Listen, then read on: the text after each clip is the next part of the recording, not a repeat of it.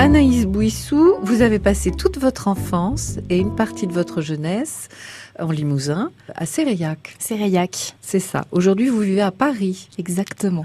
Où vous êtes journaliste. Oui. Hum. Expliquez-moi comment euh, vous avez fait le choix de cette profession. Est-ce que c'est quelque chose qui était une vocation au départ ou bien est-ce que c'est le fruit du hasard? Alors, au départ, non. Au départ, je voulais être vétérinaire. Donc ça n'a pas énormément de liens.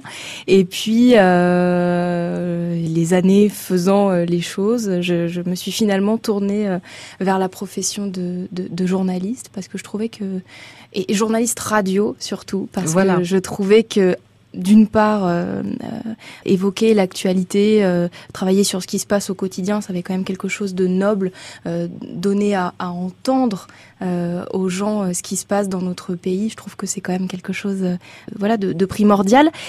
Et le côté radio, c'était parce que avec la voix, vous connaissez aussi, la voix forcément a, quelque chose de particulier qui fait que quand on dit un mot, quand on énonce quelque chose, il y a un lien qui se crée qui est, euh, qui est presque de l'émotionnel. Mhm. Et ça, et ça, je trouvais que c'était important. Voilà.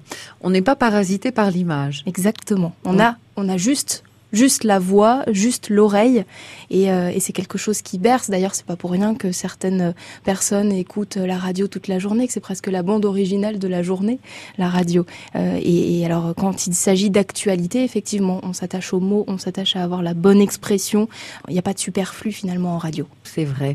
Euh, c'est rare qu'on le dise. Oui, mais, Mais- euh, mais moi, c'est ce qui m'a, c'est ce qui m'a beaucoup euh, marqué, et c'est pour ça que j'ai choisi la radio justement.